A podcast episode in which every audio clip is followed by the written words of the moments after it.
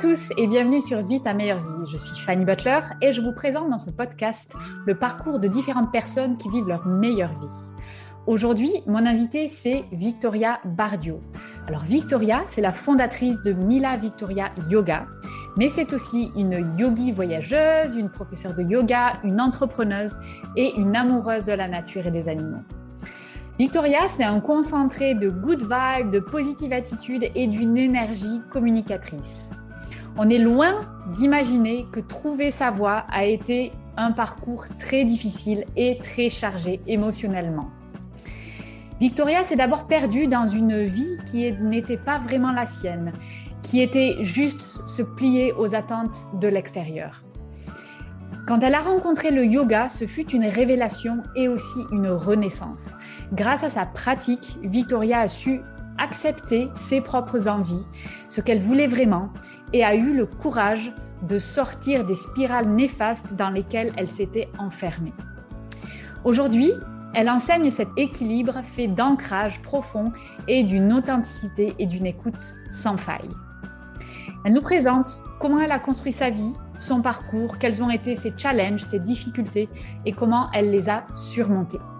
Et je vous souhaite une excellente écoute. Hello Victoria, euh, bonjour et donc bienvenue sur le podcast Vie ta meilleure vie. Alors première question, mais comment vas-tu aujourd'hui? Salut Fanny, merci de me recevoir. Euh, ça va, je me suis levée tôt parce que j'ai donné cours de yoga euh, en ligne ce matin. Ok. Un peu fatiguée, en des nuits parfois un petit peu courtes, mais tout va bien. Donc tu donnais du yoga à 7h du matin? À 7h30, exactement, de 7h30 à 8h, petit yoga du matin en ligne. Ok, ok, magnifique. Et du coup, tes euh, clients sont où? Sont plutôt en Belgique, en Europe ou bien un peu partout? Euh, les gens sont franchement un peu partout. Euh, il y a beaucoup évidemment France, Belgique, parce que c'est une plateforme pour l'instant francophone. et un peu partout en Belgique, c'est pas non plus que Bruxelles. Pourtant, voilà, je suis bruxelloise, mais ils sont un peu partout. Il y a des gens aussi qui sont au Maroc, en Suisse. je pense qu'il y a eu Canada. Bref, il y a eu pas mal de trucs un peu différents. Victoria, tu, tu es yogi, tu es prof de yoga en ligne, mais aussi en physique. Tu es entrepreneuse, tu as développé une ligne de tapis écologique. Euh, donc, tu as vraiment multicasquette, tu es rayonnante. Quand on voit tes vidéos, à chaque fois, ça donne le peps. Donc, est-ce que aujourd'hui tu vis ta meilleure vie? Ben, franchement, je me rappelle, euh, voilà, c'est une mini anecdote, mais euh, on est parti en vacances en famille à Noël sur un bateau. Bon, forcément, c'était déjà très paradisiaque, donc c'était compliqué de faire mieux. Euh, on était euh, près de la Guadeloupe et de la Martinique. Euh, et le soir, on regarde les étoiles, il y a une étoile filante qui passe. Et donc, évidemment, on est tous là, trop bien, on peut faire un vœu. J'attends, j'attends, j'attends. Et puis là, vraiment, je réfléchis et je me dis, mais je ne veux rien de plus de ce que j'ai aujourd'hui, quoi. Parce que vraiment, je, je, réalise que j'ai vraiment un peu la vie, euh, je ne sais pas si c'est la vie de mes rêves, mais en tout cas, c'est la vie dont j'ai toujours euh, voulu, euh, indépendante, en même temps, voilà, on va dire que j'utilise mon corps, donc je suis beaucoup dans le mouvement. Il y a quelque chose aussi de, très relié aux émotions finalement, à l'introspection, à un peu de spiritualité, à un peu de créativité, au sport. voilà, c'est un petit peu l'entrepreneuriat, c'est un petit peu voilà tous les mondes euh, qui convergent finalement vers ce que j'ai créé pour ma vie. Et quels sont justement les ingrédients? Tu en as cité quelques-uns, donc par rapport euh, à ton activité quelque part professionnelle. Et est-ce que tu as aussi d'autres ingrédients, par exemple, dans ta vie peut-être plus personnelle ou un équilibre que tu recherches à avoir? Parce qu'on le connaît, les entrepreneurs sont souvent des gros bosseurs et ont du mal à trouver un équilibre. Donc, quels sont tes ingrédients de ta meilleure vie? Alors, euh, ben franchement, le yoga pour moi. oui, oui, bien sûr. Euh, parce que quand on, est, euh, quand on fait quelque chose, on dit toujours hein, les cordonniers les moins bien chaussés. Mm. Le métier, évidemment, qu'on exerce, voilà, j'ai fait de ma passion mon métier. Mais à partir du moment où ta passion devient, ton métier, ben, ton métier n'est plus vraiment ta passion, entre guillemets. Mm-hmm. Donc, c'était parfois, c'est parfois un petit peu difficile de trouver ce juste milieu et ce juste équilibre et continuer vraiment à faire du yoga pour moi parce que mmh. c'est ce qui m'a sauvé la vie, vraiment. Enfin, je le dis sans peser mes mots, ça m'a vraiment littéralement sauvé la vie. et je sais que trop, deux, trois jours sans yoga, ne fût-ce que cinq minutes, ça a vraiment un impact sur mon humeur, sur mes émotions, sur mon corps, sur ma concentration, sur tout finalement. Mmh et, et, je sais surtout aussi, j'observe autour de moi et moi dans ma vie qu'en tant qu'entrepreneur, comme on porte notre projet, qui finalement est peut-être, je ne sais pas, la matérialisation de, de, qui on est d'une certaine manière, comme on porte notre projet, c'est vraiment important bah, qu'on se sente bien, que notre bien-être mmh. soit finalement vraiment, sans que ce soit de l'égoïsme, mais que ce soit vraiment la, le noyau dur de, notre business, parce que c'est nous qui le portons, c'est nous qui le portons tous les jours, donc c'est important qu'on se lève le matin avec de l'énergie, avec une bonne humeur, avec une envie d'avancer, parce qu'on est les seuls en plus à pouvoir faire bouger les choses. et donc je dirais, c'est vraiment le yoga pour soi après, moi, ça peut être le yoga vraiment purement le yoga, mais je pense que tout le monde peut trouver aussi le yoga dans d'autres formes d'activité. Ça peut être la peinture, la méditation, la marche, le mmh sport. voilà, c'est vraiment faire quelque chose en pleine conscience. et c'est faire quelque chose pour les bonnes raisons avec une bonne intention derrière. Ça peut être la cuisine, enfin n'importe. mais voilà, c'est juste essayer de trouver ce, pas le côté acharnement dans quelque chose et pas faire du sport à tout prix pour des mauvaises raisons. Quoi. vraiment le mmh faire pour un bien-être euh, certain. Donc je dirais que ça, c'est vraiment le, mon gros ingrédient personnel dans ma vie perso. c'est aussi euh, m'autoriser quand même à, sortir et à voir des gens. Parce que pendant mmh longtemps, j'ai eu une, une rigueur et un rythme très, très, très strict où j'allais dormir tôt, je me levais tôt, etc. Je sortais pas, je buvais pas d'alcool. Enfin, j'étais vraiment très stricte. Donc, ça a été réautorisé à me faire plaisir et faire des choses ben, peut-être un petit peu moins bonnes pour la santé, comme boire de l'alcool ou fumer une clope. et, quelle était la raison pour laquelle tu avais eu cette période un peu plus monacale, entre guillemets, ou vraiment très stricte au niveau voilà, santé, de bien respecter toutes ces règles? Bah, C'était vraiment cette découverte finalement du yoga, euh, de tout ce qu'on appelle développement personnel, euh, de, chamanisme aussi. Voilà, j'ai vraiment découvert plein de trucs. Et euh, ça a été vraiment drastique, quoi, du jour au lendemain. végétarienne, enfin voilà, aujourd'hui j'ai beaucoup changé, je ne suis plus végétarienne, je bois un peu d'alcool, je fume un petit peu des clopes. Et j'essaye de trouver un juste équilibre là-dedans. Parce qu'en fait, ni l'un ni l'autre a été bénéfique, en tout cas dans mon expérience donc, j'essaye de trouver un peu un juste équilibre euh, entre les deux. et voilà, au niveau professionnel, je dirais que mon ingrédient vraiment le plus important, c'est de déléguer. Ça a été très difficile de déléguer au début. Et vraiment déléguer et bosser avec des freelances, si on peut engager personne. Moi, je bosse avec une, une euh, bon, elle a le terme d'assistante, mais en fait, euh, c'est vraiment mon, bras droit aujourd'hui. Mmh et je délègue à cette personne tout ce que je peux lui déléguer. Je délègue aussi quelques cours sur ma plateforme à d'autres profs de yoga. Mmh voilà, déléguer pour vraiment créer plus de temps et focaliser aussi mon temps et mon attention sur les choses dans lesquelles je suis forte et où je peux ajouter une plus-value. Quoi. Ok, d'accord. Bah, écoute, euh, magnifique. Et comment tu en es arrivé à trouver justement tous ces ingrédients? Donc, est-ce que tu peux un petit peu décrire ton parcours?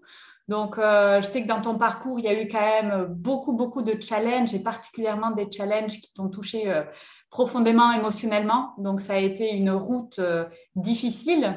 Donc, est-ce que tu peux nous expliquer un petit peu quel a été ton cheminement jusqu'à aujourd'hui où tu, connais et tu vis ta meilleure vie?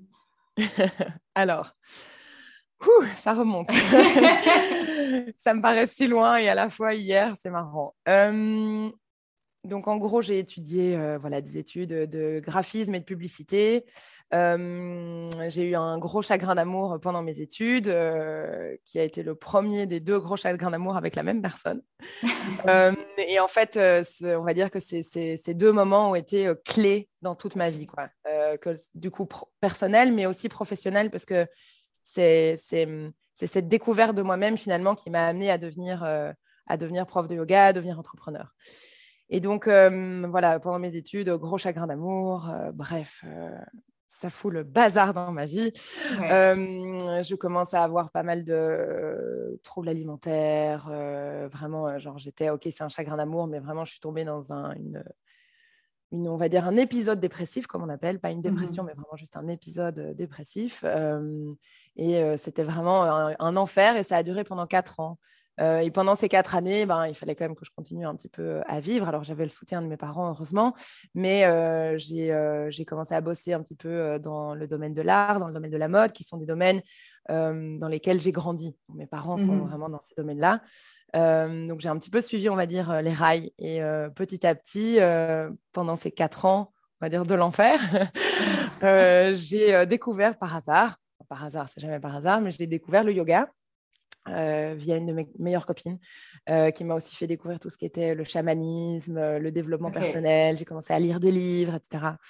Et, et donc, j'ai vraiment mis un pied dedans comme ça. Donc, j'ai débarqué à mon premier cours de yoga. Je n'avais jamais fait de yoga de ma vie. Moi, comme la plupart des gens, hein, je pensais que c'était juste un sport. C'est bon, je suis sportive, ça va aller. Mmh je suis arrivée dans ce cours, j'ai pleuré, pleuré, pleuré pendant tout le cours. Et je me suis dit, ah, il y a quand même quelque chose. Il y a quand même quelque chose de différent là-dedans. Et donc, j'ai continué à aller au yoga vraiment régulièrement, deux, trois fois par semaine. Mmh euh, puis en fait, la personne euh, avec qui je m'étais séparée, euh, donc j'avais un énorme, un énorme voilà, heartbreak. on s'est retrouvés, on s'est remis ensemble pendant deux ans. et là, ma vie a de nouveau complètement changé parce que j'étais encore dans cette recherche peut-être de moi-même et j'étais pas vraiment dans une phase carriérisme.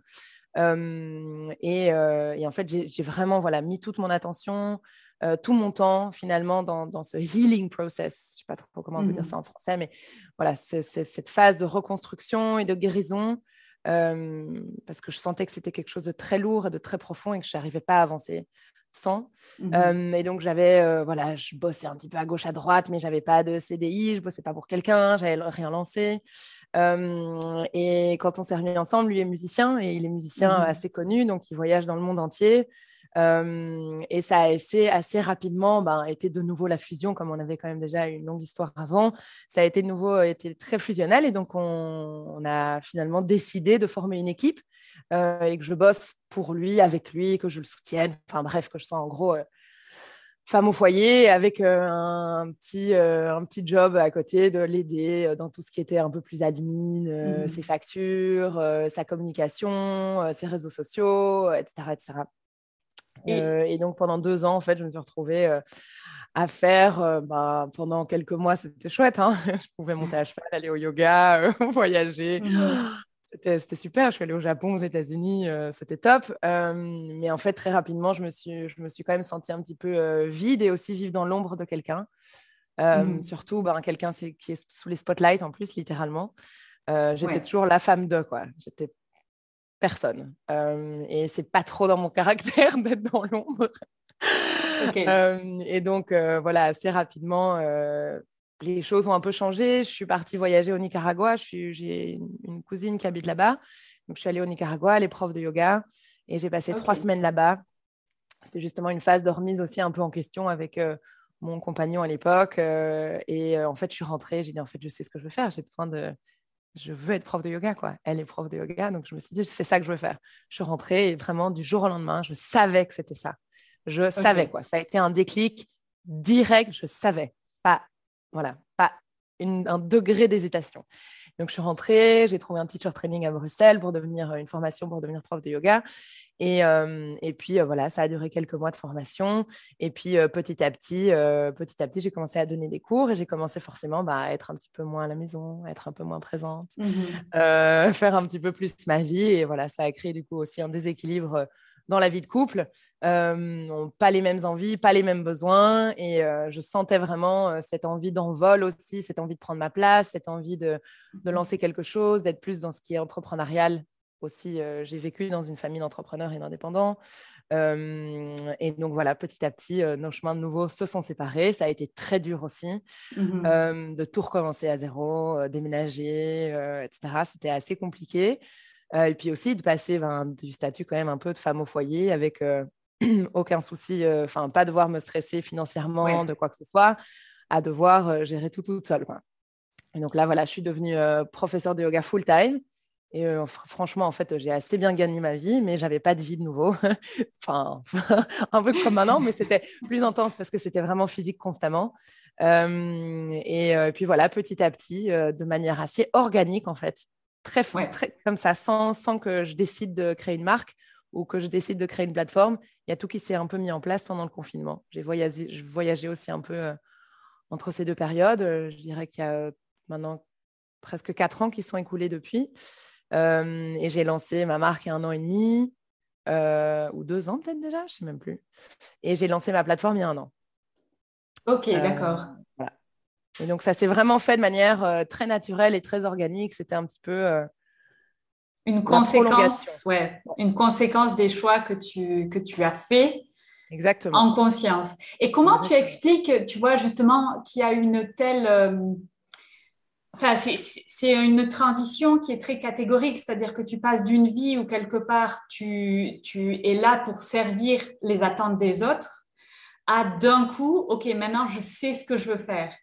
Tu vois, il y a, comment, euh, comment tu expliques déjà de t'être euh, enfermé entre guillemets, tu vois, ou, d'avoir suivi cette, cette vie qui était répondre aux attentes des autres? Et comment tu expliques le fait qu'il y a une prise de conscience comme ça euh, d'un coup? Ça m'a donné des frissons dans tout le corps quand tu as dit ça. Ben, je pense qu'il y a une partie euh, forcément de l'ordre de l'éducation, le monde dans lequel on a grandi, mmh enfin, je, veux dire, dans, ma famille, mais je pense aussi la génération de nos parents qui ont probablement vécu avec d'autres peurs que les nôtres. Euh, ils, ont vécu, ils, ont vécu, avec eux leurs parents qui avaient vécu la guerre. Euh, donc forcément, euh, quand nos parents essayent de nous dire, OK, peut-être qu'il faut que tu trouves quelque chose dans lequel tu te sens en sécurité, il faut que financièrement mmh tu te sens en sécurité, il faut, il faut trouver quelqu'un ben, forcément qui a un peu peut-être les mêmes valeurs, la même éducation, les mêmes, les mêmes, oui, les mêmes repères en fait. Mmh et je pense que, évidemment, c'est que de la bienveillance et c'est que de l'amour et c'est que avoir envie de protéger ses enfants. Euh, mais nous, on l'entend probablement un peu d'une autre oreille.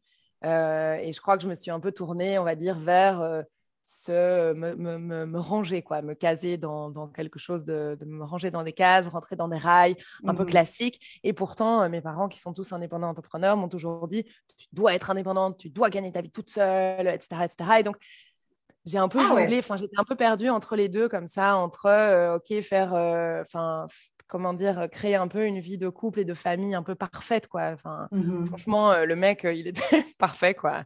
Parfait sur papier. ouais, il coche les cases. il coche toutes les cases. Et, voilà, et c'est vraiment un homme incroyable qui a plein de qualités. C'était juste qu'on n'avait pas les mêmes envies et les mêmes mmh valeurs.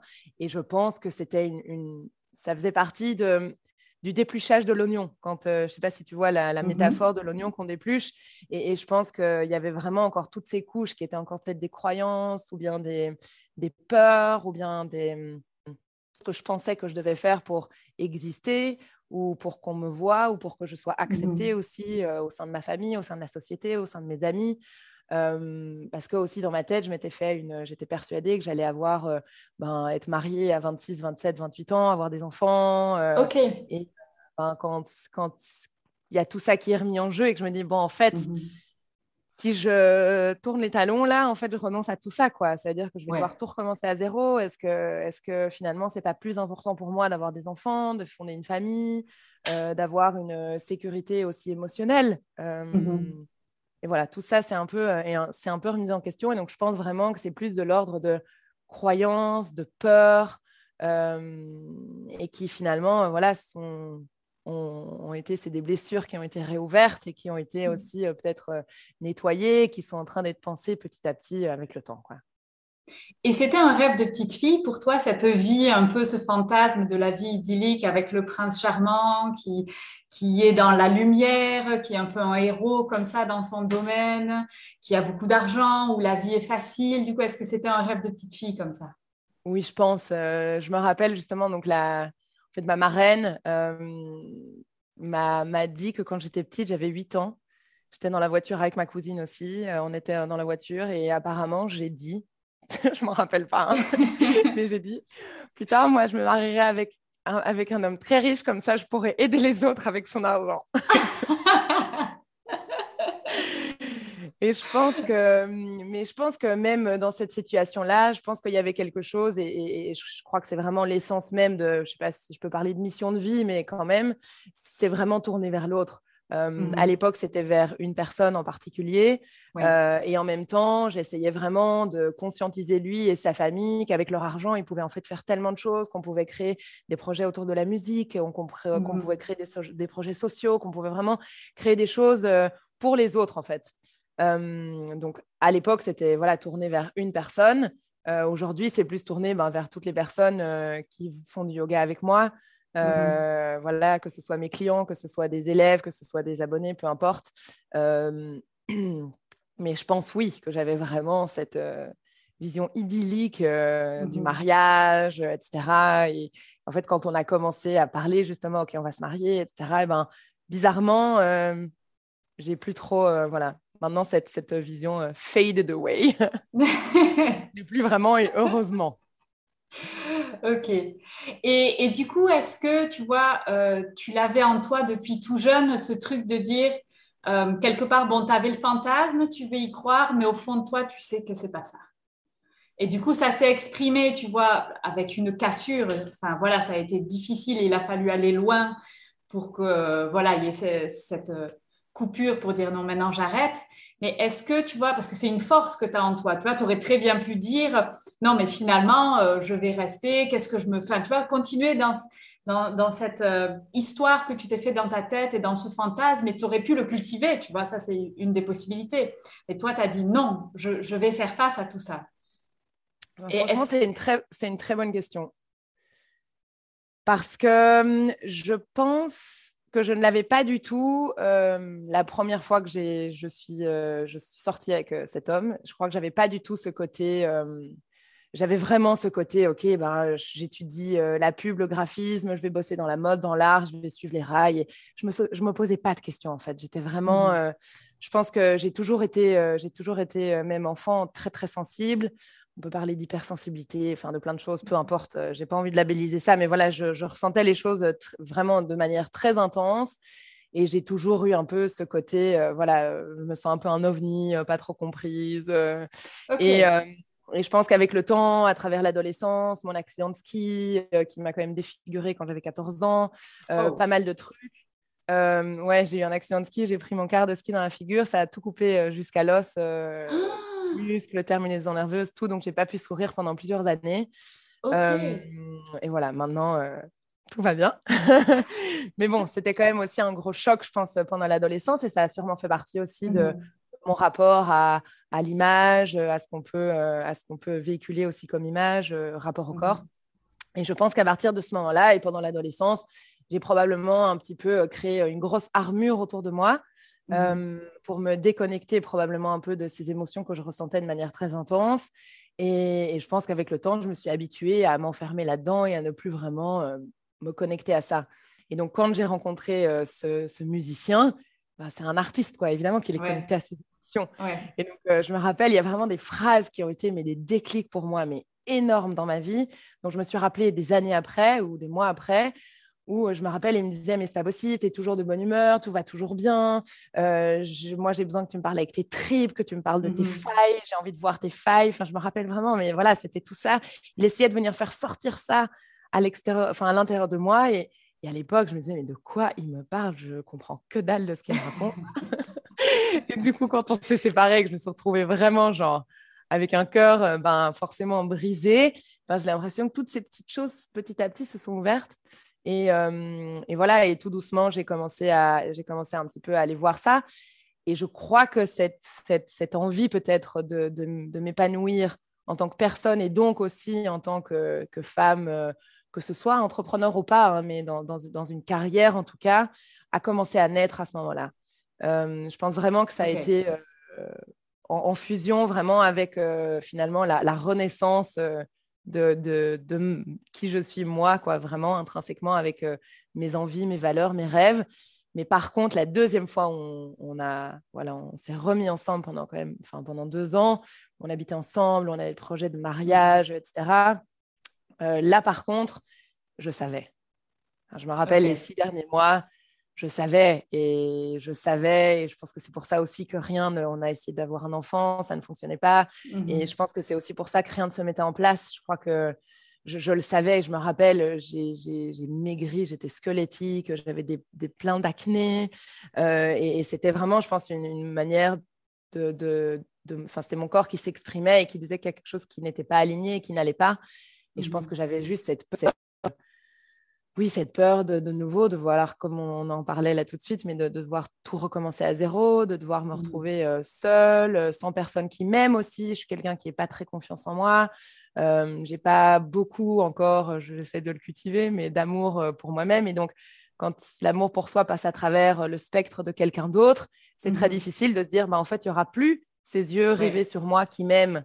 Je vais devoir le faire moi-même toute seule, quoi. je vais bébé, zut, comment on fait? Comment est-ce qu'on fait? Et ça, c'est via la pratique du yoga et, euh, j'imagine peut-être méditation ou développement personnel, c'est tout ce secteur-là que tu as exploré. Hein? C'est vraiment tout ça, ouais.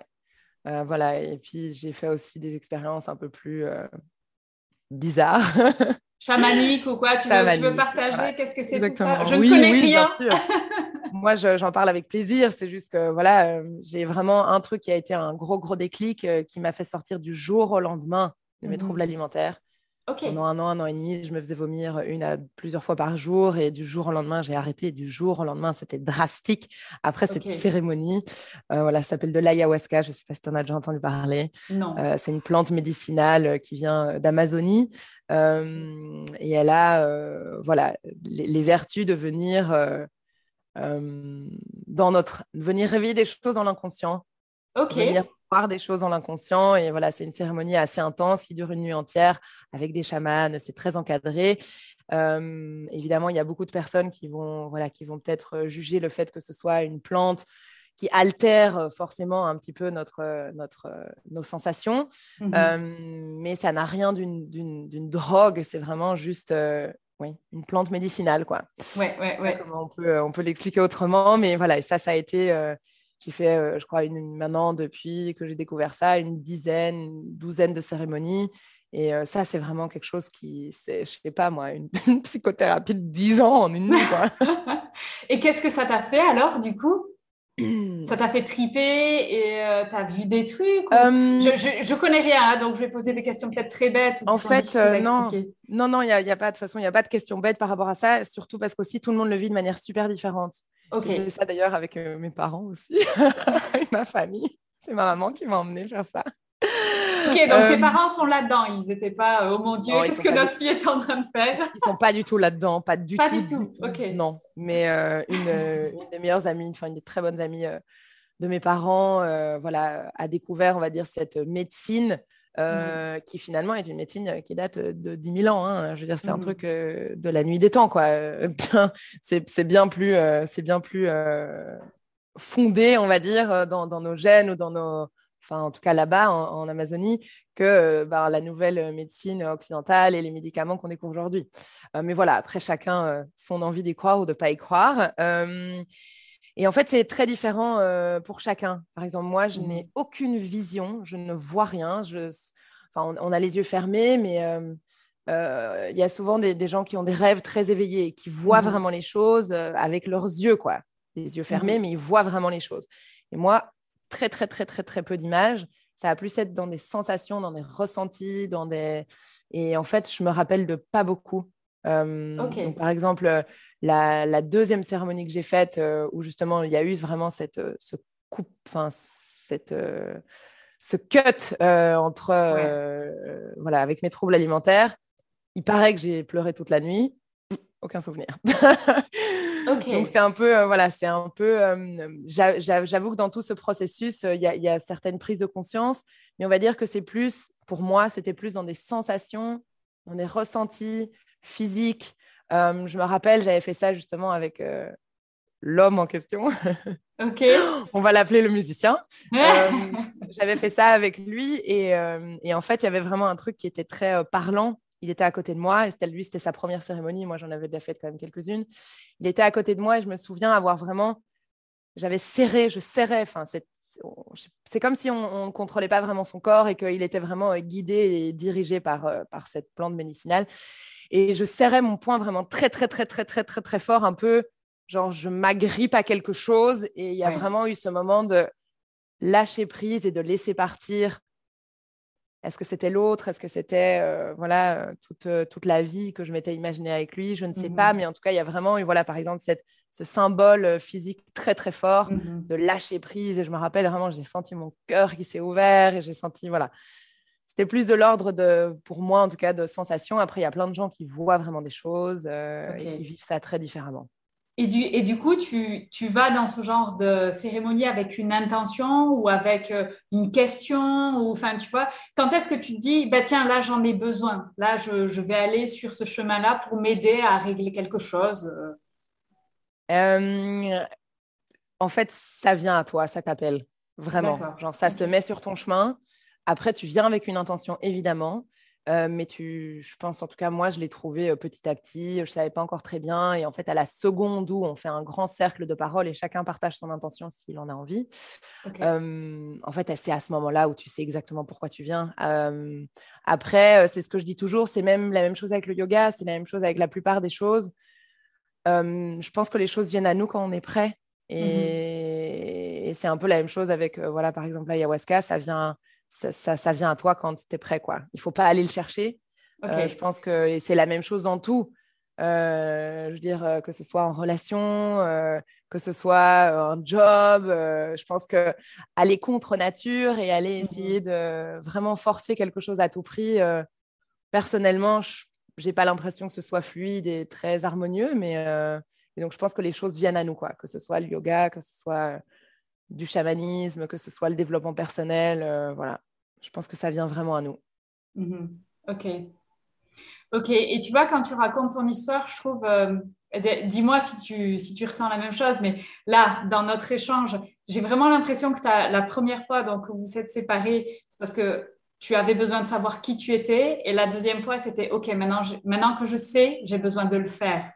Est-ce que tu vois un petit peu euh, ça comme ça, ouais c'était exactement ça. Et vraiment, je me rappelle quand, euh, quand je me suis remise avec lui, euh, je lui ai vraiment dit, en fait, c'est les, deux meilleures choses qui me sont arrivées dans ma vie, c'est que tu m'aies quitté et que tu sois revenu. Et puis après, j'ai après ces deux ans, après la deuxième séparation, j'ai de nouveau dit, en fait, c'est de nouveau les, les, meilleures choses qui me sont arrivées dans ma vie, quoi, vraiment. Alors que c'était les, les, épreuves les plus dures de ma vie, même si ça peut paraître ridicule pour certaines personnes. Je veux dire, ce n'est qu'un chagrin d'amour, mais ça a été les deux choses les plus difficiles de ma vie à surmonter. Et, euh, et, en fait, euh, j'aurais, jamais euh, fait tout ce que j'ai, tout ce que j'ai fait. je serais pas, j'aurais pas découvert qui j'étais. J'aurais pas fait ce que, voilà, ce que, ce mmh que je, j'aurais aimé faire, en tout cas, si tout ça n'était pas arrivé, quoi. J'aime vraiment bien ce que tu as dit. c'est tout à fait ça. Donc, euh, en tout cas, tu as l'air aujourd'hui d'avoir beaucoup de gratitude par rapport à tout ce qui s'est passé. Et, euh, mais quand tu étais dans ces moments qui sont difficiles, et alors je vais faire juste une parenthèse, euh, il y a eu, j'ai entendu quelque part, je ne sais plus où, mais ça m'avait marqué, quand on vit, quand on est dans un moment le plus difficile dans sa vie, c'est le moment le plus difficile dans sa vie quel que soit ce qu'on vit. Tu vois, tu disais, ah oui, pour certaines personnes, ça peut paraître idiot, un chagrin d'amour, machin bazar. Oui, mais voilà, dans ta vie, c'est le moment le plus difficile. Personne peut juger ou dire, voilà, c'est le moment le plus difficile, point. Pour d'autres personnes, le moment le plus difficile aura, aura d'autres formes. Quoi. Et donc, dans, ces moments-là, comment comment tu as fait pour voir la lumière au bout du tunnel? Comment, tu vois, est-ce que tu la voyais ou est-ce que, voilà, non, tu faisais au jour le jour ou, Tu vois, qu'est-ce qui, à un moment donné, a fait, OK, je vais m'en sortir? Waouh, c'est une bonne question. Euh, bon, alors, la, je dirais vraiment la, période la plus difficile, ça a été les quatre ans. Donc, j'étais encore assez jeune euh, entre, euh, entre les deux relations, finalement. Ça a été vraiment le moment le plus difficile. C'était ces quatre ans. J'habitais encore, au début, j'habitais encore chez mes parents, j'étais encore aux mmh. études. Donc, on va dire que ce qui m'a aidé aussi à survivre, parce que sincèrement, c'était de l'ordre de la survie, quoi. Ce qui m'a aidé à survivre, c'était le fait justement de vivre en famille. On est une grande famille, je suis l'aînée, on est quatre filles. c'était le fait de devoir aller à l'école, mmh. à l'UNIF, de devoir faire des choses. Donc, on va dire que le côté finalement devoir m'a mmh aidé à ne pas rester. Bon, je restais évidemment, hein, peut-être un jour sur trois, je restais dans mon lit, mais au moins les deux autres jours, j'étais obligée de sortir. quoi. après, ça a été très difficile aussi parce que je me rappelle que mes, mes, copines, c'était dur pour elles. quoi. Je me suis mmh engueulée avec elles parce qu'il il y avait un peu peut-être ces incompréhensions. et donc, c'était aussi super difficile de ne pas se sentir compris ou de ne pas pouvoir partager certaines choses qu'elles ne vivaient pas et ne pouvaient pas comprendre. Et, franchement, c'était dur. Après, où est-ce que j'ai vu la lumière? Ben, En fait, je pense vraiment que c'était dans certaines rencontres. j'ai reconnecté avec une copine, donc ma copine qui m'a, elle s'appelle Céleste, et mmh elle a aussi été des clés dans. Ouais, Céleste en plus. elle a été une des, une des clés dans, dans aussi tout, tout, ce changement et toute cette guérison. Parce que je la connais depuis super longtemps. C'est aussi une des meilleures amies de ma cousine. Donc, on se connaît depuis très longtemps. Mais on s'était un peu perdu de vue depuis quelques années. pas, pas, longtemps, mais genre 3-4 ans. Et, et en fait, elle, voilà, elle a une histoire un peu particulière, mais elle est née dans une, dans une communauté bouddhiste, alors que sa maman, hyper catho, c'est vraiment une famille, oui, une famille vraiment très française, enfin franco-belge, descendante de, de, de, la famille royale française, enfin vraiment très, très comme il faut, quoi. Et elle, a, Catherine, ça a aussi été une clé dans, dans, dans ma, dans mon changement. Euh, et voilà, elle a, elle a bref pris toute une autre direction. Et donc, elles ont vraiment euh, le fait de reconnecter avec Céleste et sa maman, Catherine. Euh, ça, ça a été vraiment, ben, franchement, une bouffée d'air, quoi. Parce que c'était pour la, enfin, c'était la première fois où je me sentais entendue, où je me sentais comprise, où je me sentais, où je sentais que j'avais le droit de mmh pleurer, j'avais le droit de pas aller bien, j'avais le droit d'être en questionnement, de me remettre en question. Je pouvais venir chez elles quand je voulais, je pouvais dormir là. Euh, elles sont toutes les deux aussi artistes, peintres. Euh, et euh, ça a été aussi de me reconnecter avec ma créativité. Je pense que ça, ça a été vraiment mes... Ça, ça a été ma créativité, que ce soit l'écriture, parce que voilà, j'ai un besoin intrinsèque d'écrire. Ça a été l'écriture, ça a été, été l'expression, en fait, exprimée, quoi. Euh, et je pense que vraiment, euh, ça, ça a été, euh, voilà, je voyais, on va dire, je ne sais pas si je voyais la lumière, mais en tout cas, pendant ces moments, c'était des moments de suspens où la douleur était beaucoup plus supportable et où c'était comme si je pouvais mettre pause, en fait, et mmh sortir un petit peu de mon, de mon quotidien, de mes obligations ou de, voilà. Ok de, ouais, de ce que je, ne me sentais pas jugée, je me sentais pas, euh, t'as maigri, euh, t'es comme ça, euh, là t'as grossi, ah, là t'as changé, ah, là tu fais ça, là t'es devenue végétarienne, là tu manges pas, tu bois pas d'alcool. Et en fait, je mmh. sentais que dans cette bulle aussi de bienveillance, je pouvais vraiment être qui je, pouvais, qui je voulais être et qui j'étais à ce moment-là, quoi. Perdue, triste, déprimée, au bout de ma vie, voilà. Et je crois que ça, ça a été vraiment du coup, je dirais peut-être pas la lumière. À ce moment-là, c'était plus une bouffée d'air, quoi. Et je pense que la lumière, ça a plutôt été. Euh, je pense que de nature, je suis très optimiste. Mon père me dit toujours, quand il parle de moi, il dit Victoria, le matin, elle se réveille, le ciel est bleu, les oiseaux chantent, quoi. peu importe la météo, peu importe euh, la journée. Et, c'est vrai. Et je pense que j'ai gardé quand même cette âme d'enfant à l'intérieur de mmh moi et ce côté euh, optimiste où euh, tous les soirs j'allais dormir euh, déprimée, mais où, je me disais, allez, demain tu vas faire mieux, quoi. Donc je pense que je gardais quand même ce petit euh, halo de lumière là le matin quand j'ouvrais les rideaux. du coup, en fait, littéralement, quoi. C'était plus quelque chose de, voilà, je le voyais, j'essayais de m'émerveiller de petites choses du quotidien. Mmh et je pense que c'est ça qui m'a aussi vachement aidé. Ok, donc si, si, je devais résumer, il y a Céleste, l'envoyé des cieux, qui te permettait d'avoir euh, une safe place où tu pouvais expérimenter quelque part euh, ben, tout ce qui se passait en toi, en fait, euh, expérimenter et explorer qui tu étais. Ça t'a permis de te reconnecter à ta créativité et quelque part exprimer, certainement c'est quelque chose que tu avais déjà peut-être, cette, cette positive attitude qui te tire vers l'avant, qui a toujours été là, quoi. Oui, exactement. Mais c'est intéressant. Alors, est-ce que tu vois ce safe place, ce territoire d'exploration de qui tu étais, c'était pas trop possible peut-être à la maison? Ou c'était pas. Voilà. Avec tout le, tu vois, je veux dire, les parents sont toujours bienveillants. Hein, euh, tout ce qui est fait vient d'une bienveillance, mais le résultat n'est pas toujours forcément euh, optimal pour euh, les enfants. Et du coup, ça, voilà, ça c'était au niveau de la maison. C'était plus compliqué parce que voilà, c'est plus dans l'ordre du il y a pire que nous, pense à nos copains qui ont perdu enfant, pense à truc qui a perdu sa maman. Et, je trouve que c'est finalement, voilà, je pense que c'est aussi de là d'où vient ma, ma, mon optimisme. C'est vrai, il y, a, y, a, toujours pire, évidemment. Mais je pense que de toujours déplacer le problème ou de dire il y a pire, ben, en fait, on ne vit jamais ses propres douleurs et on ne soigne, en fait, du coup, on ne les soigne pas. Et je pense que ça explose à un moment de manière exponentielle, quoi. Donc, euh, Bonjour, la culpabilité euh, d'être mal. Ah non, il y a quelqu'un qui est pire que toi, donc tu n'as pas le droit d'être mal. Exactement. et donc après, voilà, je pense que ça, ça a été une partie aussi de... Ça m'a mm. aidé évidemment à plein de moments parce que je pense vraiment...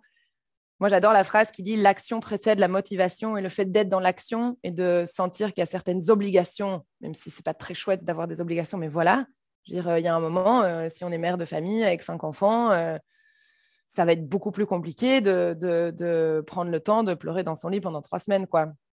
Donc, c'est sûr que cette action m'a quand même aussi vachement aidé, justement, à trouver cette fluidité, quoi. Quand on est dans l'action aussi, il y a un mouvement, il y a l'énergie qui circule, et c'est là où l'énergie peut bouger. Et je pense mmh que quand on stagne, c'est très bien de prendre le temps de stagner à un moment, mais ben, une eau stagnante, ça ne devient jamais euh, très clair. Hein. ouais, ouais, ouais. Et tu sais que ce que tu dis, c'est euh, aujourd'hui prouvé euh, scientifiquement dans, le, dans le domaine des neurosciences. Ils disent que l'action précède tout ce qui est émotion et bien-être et tout ce qui se passe dans ta tête, ça vient après, en fait. Donc, Donc tu vois, ce que tu dis, c'est vrai, la science le prouve aujourd'hui. Trop bien Si tu as une info là-dessus, tu me l'envoies. Je serais ravie de lire un peu plus là-dessus. Je t'enverrai, c'est Huberman, euh, peut-être que tu le connais, euh, c'est un, un, spécialiste des neurosciences, il a un podcast et il travaille à Stanford et en fait ils font des études sur les neurosciences et donc c'était dans son dernier podcast où il parlait de ça, où l'action euh, précède tout le reste, tout en état émotionnel. Donc si à un moment donné on est coincé, il faut se remettre en mouvement. Et donc, ça parle forcément à euh, ben, tous les gens qui sont dans une activité un peu sportive. Moi, c'est plutôt la course à pied, donc c'est pareil, tu vois, quand ça va pas, va courir. Après, tu verras ta vie, elle va aller mieux, quoi. C'est sûr. Euh, ok. Et, euh, et, du coup, tu vois, au niveau professionnel, peut-être un peu plus, comment ton entourage, et en tout cas ton entourage direct, euh, a vu ton évolution Parce que je trouve ça très marrant, enfin je ne sais pas si marrant c'est le bon mot, mais surprenant on va dire, pour, euh, pour une famille qui est plutôt entrepreneuriat, donc vraiment des gens qui ont l'habitude d'avoir, ben, d'être indépendants, de mener la barque, de ne pas être salarié forcément. Et, et, toi, tu as développé un fantasme qui était à l'opposé en fait, qui était euh, juste ben, aller marier un prince charmant, quoi entre guillemets. Et du coup, c'est très marrant. Donc, comment ils ont vécu ça Et après, quelles ont été leurs, réactions quand toi, tu as dit, mais en fait, c'est pas du tout ça que je veux. Je vais partir dans l'opposé. J'ai besoin d'être moi, de prendre de la place, de prendre ma place. J'ai besoin de rayonner sans quelqu'un autour qui va euh, m'enfermer dans des boîtes. Donc, comment ils ont, ils, t'ont aidé ou pas euh, dans, cette, dans toutes ces transitions-là? Euh, alors, j'ai vraiment toujours eu le soutien de ma famille, évidemment. Euh, après, qui, voilà, donc j'ai trois parents, on va dire. J'ai mon papa, puis j'ai ma maman et mon beau-père, donc euh, d'un deuxième mariage qui est mon beau-père depuis que j'ai 8 ans. Et ils sont vraiment tous les trois indépendants, entrepreneurs, voilà. Et j'ai toujours eu leur soutien, toujours, toujours, toujours, toujours. mais avec, voilà, comme je disais, leur peur. Euh, leur peur euh, de se lancer dans quelque chose qui est peut-être risqué, leur peur de se lancer dans quelque chose qui est peut-être pas aussi euh, accepté par la société. Enfin, voilà, ça peut paraître un peu bizarre, mais moi, à la base, je voulais étudier ben, le graphisme, la publicité. Mmh ma mère, super cool, mais mon père, il est genre là, mais non, c'est pas des études, tu vas faire le droit, la médecine ou les sciences éco, comme tout le monde, quoi. Enfin, c'est les seules options. Et le reste, tu rêves, je te payerai pas des études. mais je veux pas faire ça. donc, donc, je pense que oui, enfin, en fait, ils m'ont toujours soutenu. après, je, pense que eux savaient déjà avant même que moi je m'en rende compte. Je pense qu'ils savaient que ce n'était pas la bonne voie. Mmh. Et, je pense qu'ils essayaient de, comme, comme j'essayais aussi un peu de m'émanciper euh, de, ma famille, comme je suis l'aînée de famille, j'ai trois petites sœurs, j'ai toujours été, eu un caractère très petite maman, à mmh m'occuper des autres, euh, voilà, et j'adore, hein, ça me fait vraiment plaisir.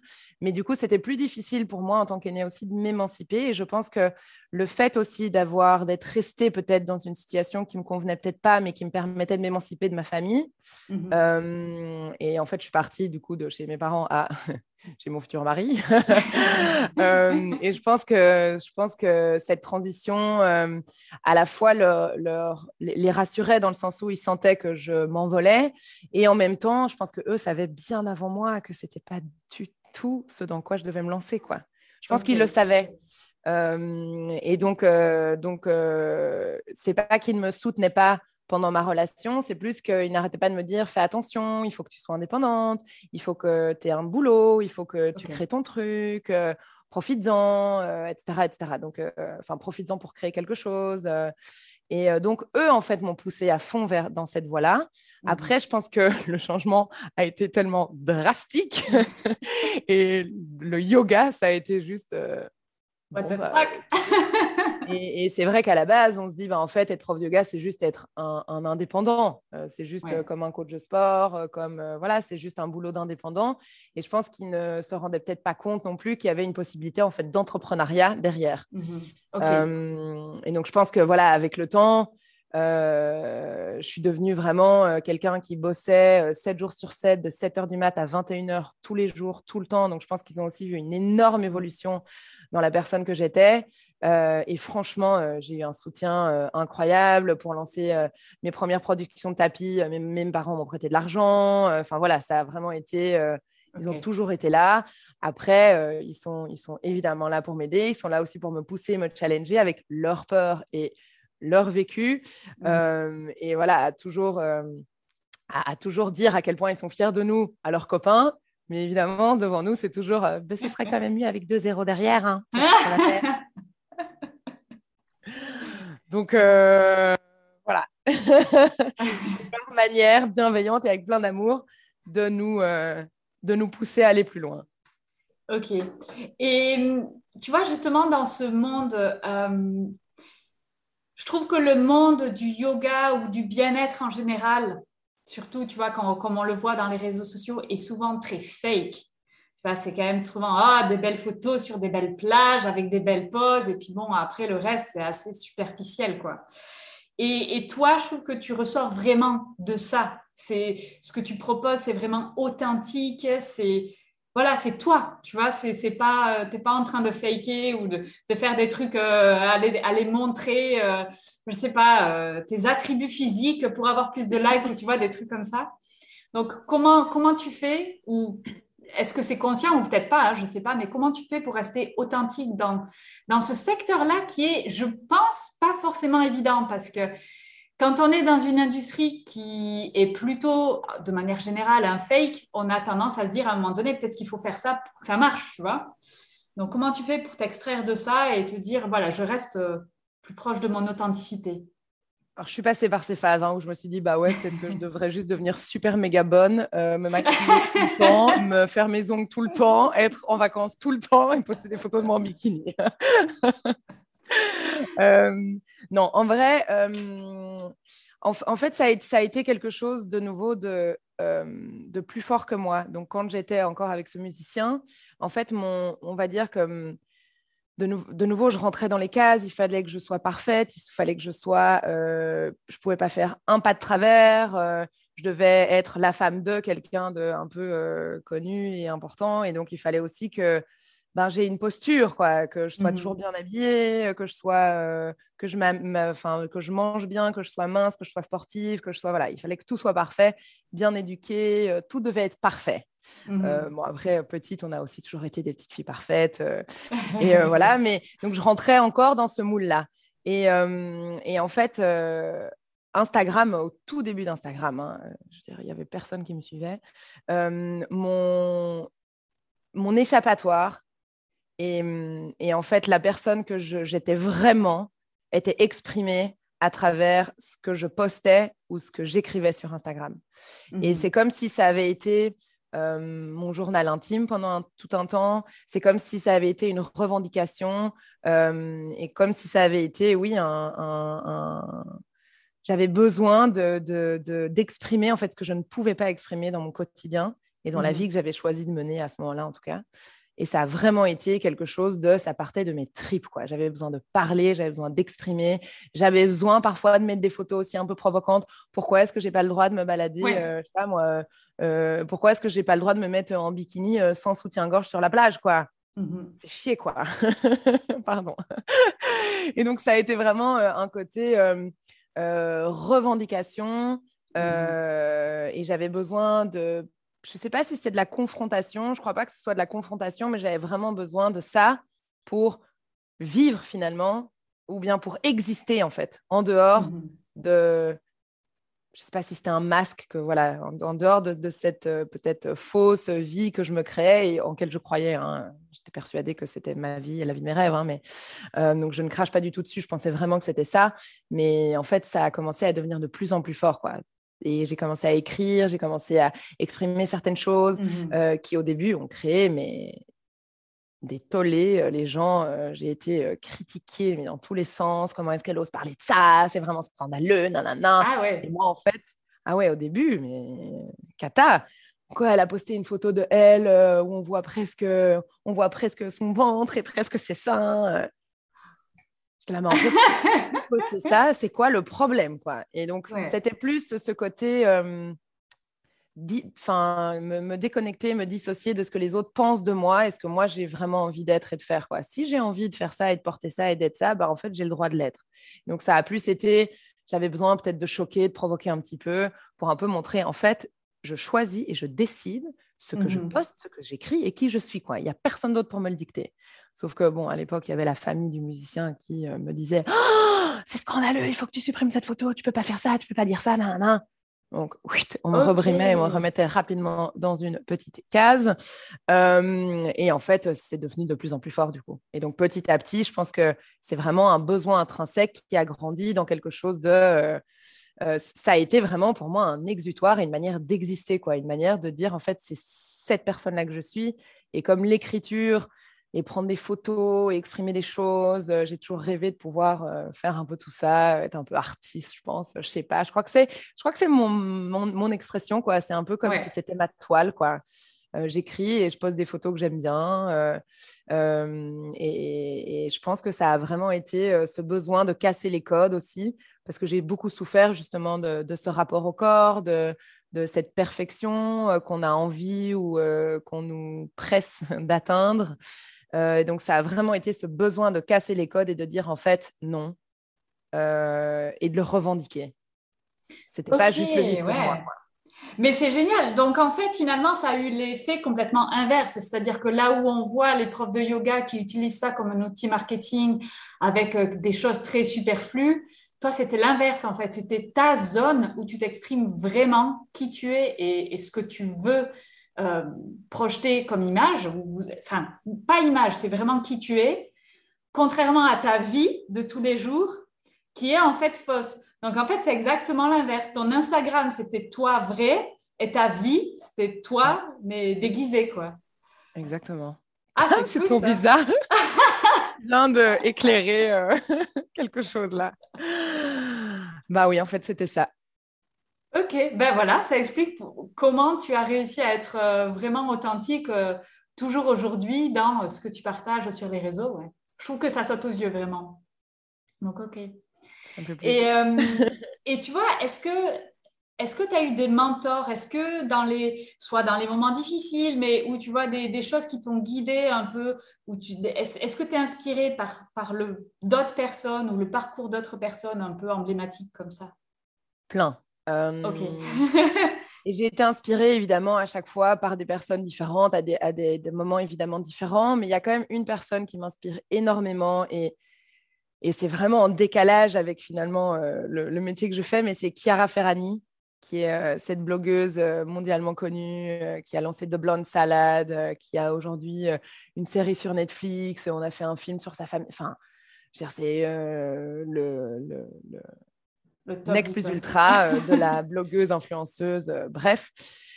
Et en fait, elle m'a toujours inspirée au début parce que, parce que je travaillais dans la mode et que, mmh et que voilà, je la trouvais stylée. C'était la première blogueuse un peu Instagrammeuse et tout. Elle était trop cool. voilà, elle avait tous les trucs de marque dont on rêvait quand on bossait dans la mode. et puis finalement, de blogueuse, euh, elle, aussi, elle parlait en fait, elle parlait de sa relation, elle parlait de ses, ses struggles de tous les jours, euh, elle parlait mmh en fait de choses et de nouveau, j'entendais aussi un peu autour de moi les gens qui critiquaient un peu, genre, on n'a rien à foutre de sa vie, alors qu'en fait, tout le monde lisait quand même ce qu'elle écrivait. tout le monde, everyone could relate, tout le monde était en mode, ah ouais, mais je ressens trop ce qu'elle vit, mais bon, quand même, pourtant, on va quand même pas dire que c'est bien parce que voilà. C'était un peu ce truc très faux, quoi. Tout le monde lisait, tout le monde suivait, tout le monde rêvait de sa vie, et quand même, tout le monde était en mode, ah non, mais c'est vraiment une paumée quand même de faire ça. Ouais, ouais, ouais. Et donc, elle, et c'est toujours aujourd'hui, quand je vois aujourd'hui, en fait, elle a construit un empire, elle a réussi à finalement développer ce qui l'animait, parce que je pense que ça l'anime vraiment, ce qu'elle ce qu'elle a commencé à faire et ce qu'elle fait aujourd'hui. Quelque chose qui l'animait, quelque chose. elle a aussi utilisé vraiment ses faiblesses comme des forces, ou ses, ses cœurs brisés, enfin son cœur brisé mmh comme une force. Et elle a vraiment construit, euh, je veux dire, un empire. quoi. C'est une entrepreneuse, mais juste euh, méga inspirante. Et à la fois, euh, ça, me, ça me bluffe de voir qu'elle elle a un mari, elle a deux enfants, elle a mmh trois gros business. Euh, et en même temps, elle garde, même si elle est toujours euh, maquillée, coiffée euh, parfaitement, et qu'elle est très mince, très belle, très bien foutue, elle garde une authenticité et une... En fait, elle me touche vraiment. quoi. J'ai regardé, j'ai regardé des épisodes de leur, de leur truc là sur Netflix ou je sais plus quoi. et franchement, je dirais, il y a des moments, j'ai pleuré. quoi. Ça m'a, Elle me mmh touche vraiment. quoi. Mmh et je trouve qu'elle garde, malgré cette superficie apparente, une authenticité et une sensibilité que je trouve euh, incroyable, mmh. avec euh, une manière aussi de gérer euh, son business et ses équipes qui a vraiment l'air très, très humaine. et tout reste en fait à taille humaine. Ouais. tout reste, ouais, elle m'inspire vraiment, quoi. Ok. Ok, super. Écoute, je dois t'avouer, je ne la connais pas. tu vas devoir aller regarder. Exactement, je vais aller regarder ces épisodes Netflix et puis euh, voir ce qu'elle fait. Euh, mais, euh, mais tu sais, quand tu dis. Ouais. Elle est super, elle est super inspirante et c'est vraiment une girl boss, quoi. Je sais pas comment on peut appeler ça, mais. Ouais. Mais écoute, quand tu dis, tu sais, c'est tout le monde critique et puis finalement est quand même tout le temps envieux. I can relate, tu vois. J'étais le ah parfait exemple de ah mais non, mais mon Dieu, blogueuse, influenceuse, mais qu'est-ce que c'est que cette histoire de trop superficielle? Et puis en fait, là, non, mais non, tu, vas toujours avoir des gens superficiels, mais il y en a d'autres qui sont très bien. et, euh, et, je voulais peut-être aborder un aspect euh, un petit peu plus mindset, un petit peu plus euh, mental, tu vois. Est-ce que, ben, tu vois, dans, dans, toutes ces transitions et peut-être dans ta vie d'entrepreneuse aujourd'hui, pour toi, quels sont les éléments clés de ton mindset qui sont hyper importants pour mener la vie que tu mènes? Parce que ça reste quand même, bon, être entrepreneur, c'est pas forcément le plus, euh, le plus facile. Tu vois, il faut quand même avoir un certain caractère. Et, euh, est-ce qu'il y a des, des, éléments clés pour toi qui font que, qui sont essentiels pour toi, ta réussite? Oui, euh, il y a clairement des éléments vraiment clés et il y a vraiment un mindset à avoir. Je pense que euh, alors, j'ai pas envie de dire de l'optimisme parce que tout le monde ne peut pas euh, cultiver de l'optimisme. Euh, je pense qu'on n'est pas tous nés avec les mêmes, les mêmes cadeaux du ciel, entre guillemets.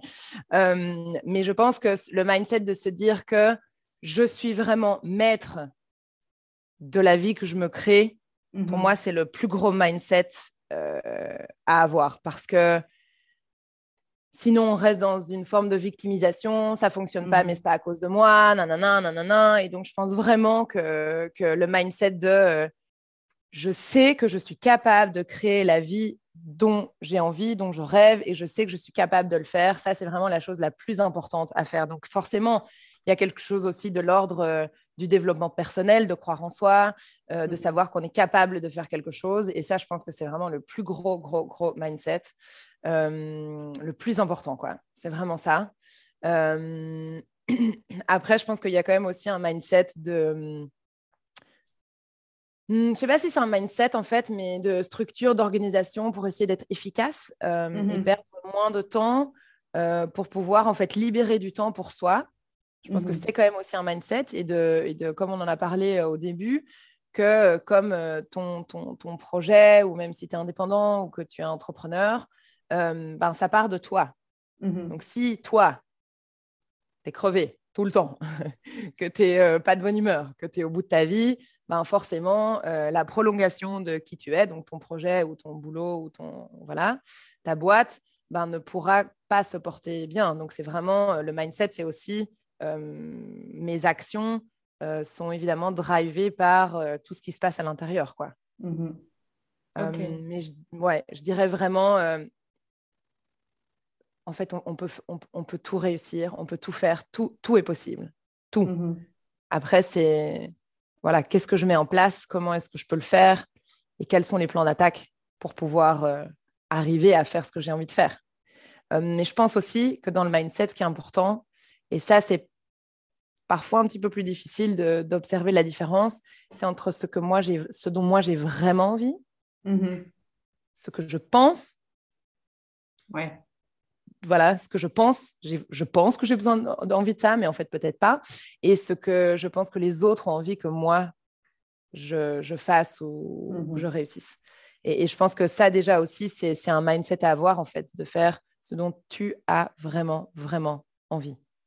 Euh, et pas essayer de please others et, faire quelque chose parce que ça fait plaisir aux autres.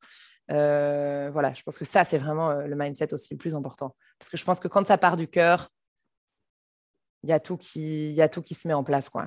Mmh ouais. Ouais, ouais, je suis bien d'accord. Et après, euh, la difficulté, c'est évidemment de, comme tu dis, peler l'oignon pour être plus proche de ce qu'on a envie.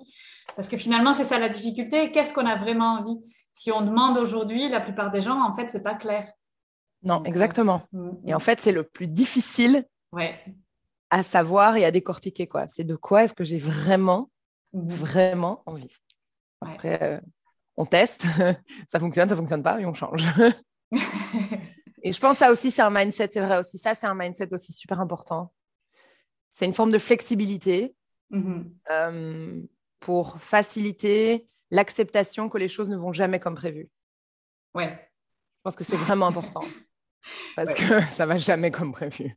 Exactement. De pouvoir être du coup dans cette forme aussi de gratitude et de se dire bon ok, ça n'a pas, ça n'a pas turned out comme j'avais espéré, mais j'ai appris ça, ça, ça, ça et ça. Et donc, je pense mhm. que ça aussi, c'est vraiment un mindset. Quoi. Ce côté euh, reconnaissant de ce qu'on a, reconnaissant de ce qu'on a déjà vécu, reconnaissant de ce qu'on a déjà réussi, euh, célébrer des petites euh, réussites, même si c'est minuscule. Ben, mhm. apprendre aussi à se dire, ben, en fait, en fait j'ai le droit de déjà être fier de ce que j'ai fait. Quoi. Ouais. Et Victoria, quels sont tes rêves pour la suite? Parce que là, tu vis ta meilleure vie aujourd'hui, mais je me doute que tu as d'autres rêves. Alors, évidemment, je rêve d'être maman. Ok. Pas demain, hein, mais je rêve d'avoir deux enfants. Mhm. Euh, je rêve euh, de créer un healing center, un centre vraiment de épanouissement. Euh, voilà, c'est juste que dans, dans, mon, on va dire, dans mon parcours de vie, vraiment personnel, mais professionnel aussi finalement, euh, j'ai jamais vraiment trouvé un endroit où je pouvais euh, euh, aller me reposer, aller me ressourcer et aller essayer de mmh trouver finalement quelle était la faille à mon problème ou simplement prendre le temps et l'espace de penser aussi un peu mes blessures. Euh, parce qu'à part euh, des hôpitaux, des médicaments, des psys, et bon, évidemment, quelques trucs alternatifs, bien sûr, mmh mais vraiment créer ce Healing Center, j'ai envie que ce soit au Portugal, parce que j'ai aussi vécu un moment au Portugal. C'était aussi une période, dans la deuxième période difficile après la deuxième rupture, j'ai été au Portugal et j'ai vraiment senti une énergie, euh, des couleurs, euh, la lumière euh, qui était juste incroyable. Et donc, j'ai découvert ce pays qui, c'est mon pays de cœur, quoi. C'est vraiment, je rêve d'aller habiter là et voilà, je rêve d'ouvrir un healing center avec mon cheval et d'autres chevaux aussi euh, et de pouvoir accueillir des gens. Euh, voilà, il y aurait un grand potager, euh, il y aurait des tiny houses un peu partout pour que les gens puissent rester là pendant un mois, deux mois, trois mois. Il y aurait une grande salle justement de yoga, méditation, aussi un grand atelier où les gens peuvent peindre, bricoler, faire des choses. Ils peuvent aller mettre la main dans la terre, aller bosser dans le potager, aller faire de l'hypothérapie. et en mmh fait, voilà, je rassemblerais, on va dire, tous les éléments qui, moi, m'ont aidé euh, dans mon euh, développement à moi, mais, mais en fait, qui aide tellement de gens au quotidien. Et je pense qu'il n'y a mhm. juste pas un espace où c'est possible de juste venir et déposer littéralement ses valises dans tous les sens du terme. Ouais. Ok. vraiment se dire, voilà, je viens et je passe une semaine, un mois, trois mois, en fonction un peu euh, des besoins et évidemment, il y aurait des thérapeutes, il y aurait plein de choses, des retraites, du truc, du machin. Voilà. Ça, c'est mon rêve. Excellent. Ok, mais écoute, c'est une vision très concrète, donc euh, je n'ai pas de doute que ça arrivera. Hein. je, me, je, me, suis mis une, une, deadline, comme j'appelle. Je déteste dire deadline, donc je me, je me suis mis une deadline en année. Euh, donc, il faudrait que j'essaye de trouver un terrain dans pas trop longtemps.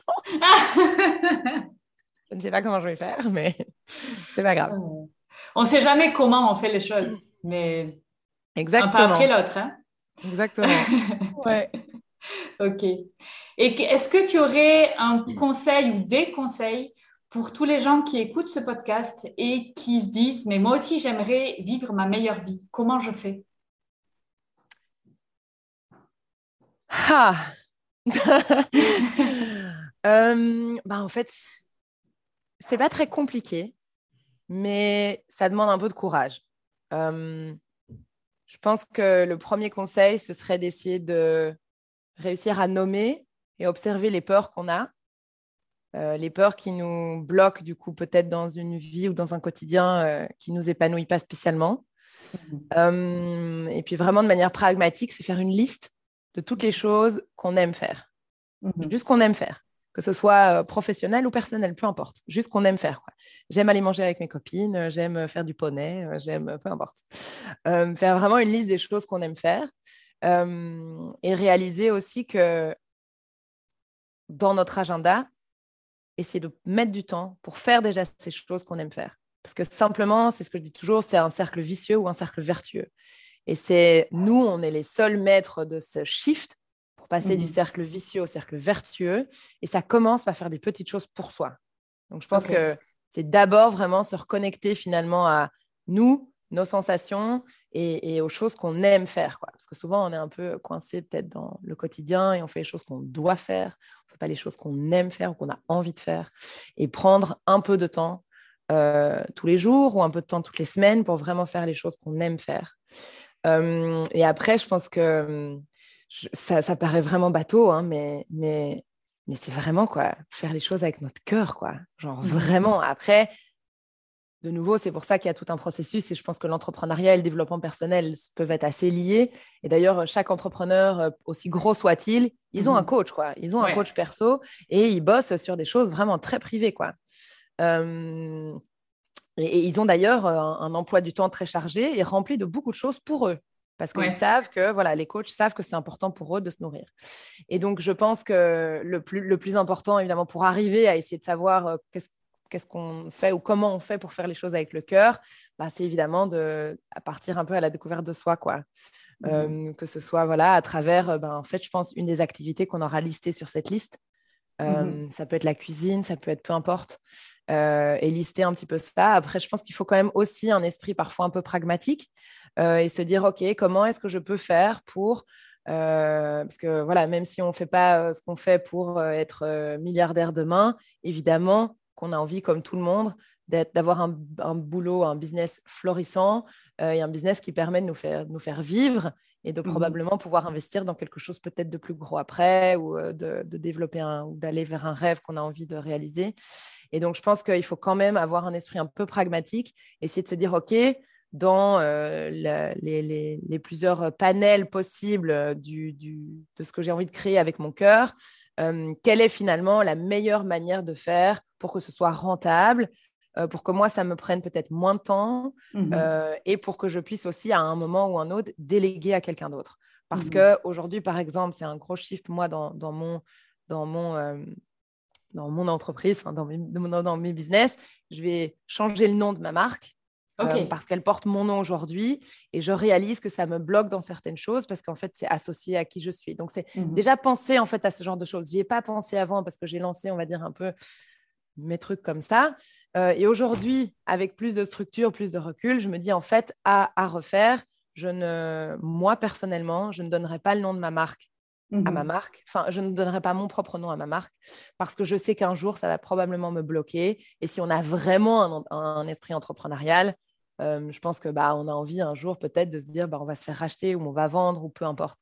Après, je pense qu'on peut être entrepreneur euh, vraiment euh, petit entrepreneur. Enfin, j'ai pas envie de dire petit parce que j'aime pas le mot petit, mais entrepreneur, on va dire à taille humaine.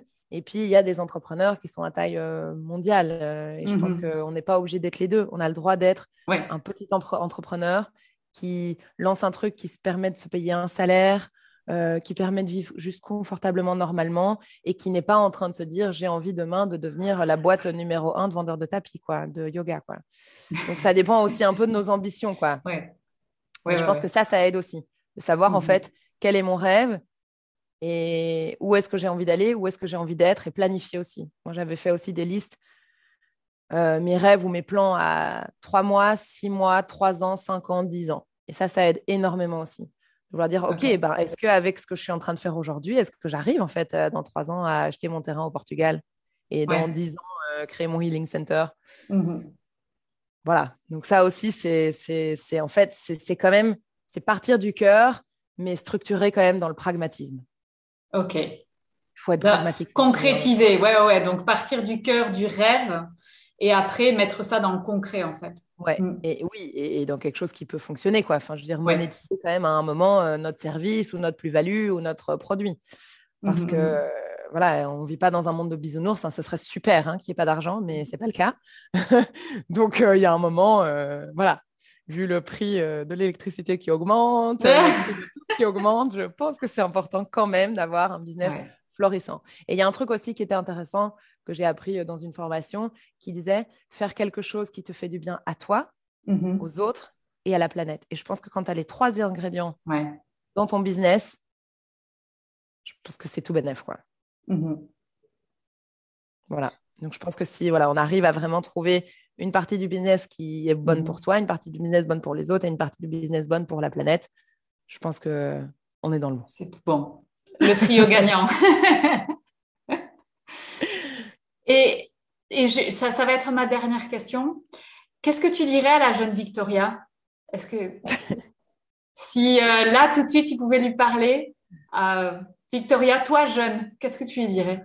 Oh, je dirais, je sais que tu vas faire plein de conneries, choisir des chemins qui vont être vraiment très sinueux, très boueux et vraiment euh, cata et tu auras probablement l'impression que tu vas jamais t'en sortir et que ce sera très difficile de sortir la tête de l'eau. Mais, euh, mais c'est justement grâce et à travers ces périodes-là que tu vas réussir à créer finalement, euh, ben, transformer finalement tes faiblesses entre guillemets en force et, et finalement construire et construire la personne que tu deviendras et la vie de tes rêves que tu construiras. Waouh Vis tes difficultés, jeune Victoria, parce que ça va t'apporter beaucoup de positif. Magnifique. Franchement, ouais. ouais. Mm. Et à refaire, je changerais pour rien au monde. Ouais. Eh ben, écoute, malgré l'horreur. malgré les difficultés, ben, comme quoi, hein, euh, c'est dans les, les difficultés qu'on grandit et qu'on se forme. Et il faut pas essayer de les éviter. Parfois, il faut y aller et ça va être dur, mais c'est comme ça qu'on avance. Ouais. ouais. Mm. Franchement, ouais. Ce qui ne nous tue pas nous rend plus fort, c'est vraiment vrai, quoi. ok. Ben, écoute, je pense qu'on va en rester là sur ces mots-là. C'est très beau. Euh, est-ce que tu veux ajouter où est-ce qu'on peut te trouver ou te contacter pour tous les gens qui sont intéressés, soit par du yoga ou, des tapis de yoga ou d'autres euh, choses que tu proposes? Ah, Vous pouvez me retrouver sur Instagram, Mila Victoria Yoga. Euh, mon site internet avec ma marque, c'est la même chose, milavictoriayoga.com. Et pour du yoga en ligne, c'est studio.milavictoriayoga Mais bon, tout se trouve évidemment sur mon compte Instagram qui rassemble un petit peu tout. Ok. Bah écoute, merci beaucoup. Merci Victoria. Merci à toi Fanny. Et puis, euh, merci à tous les auditeurs.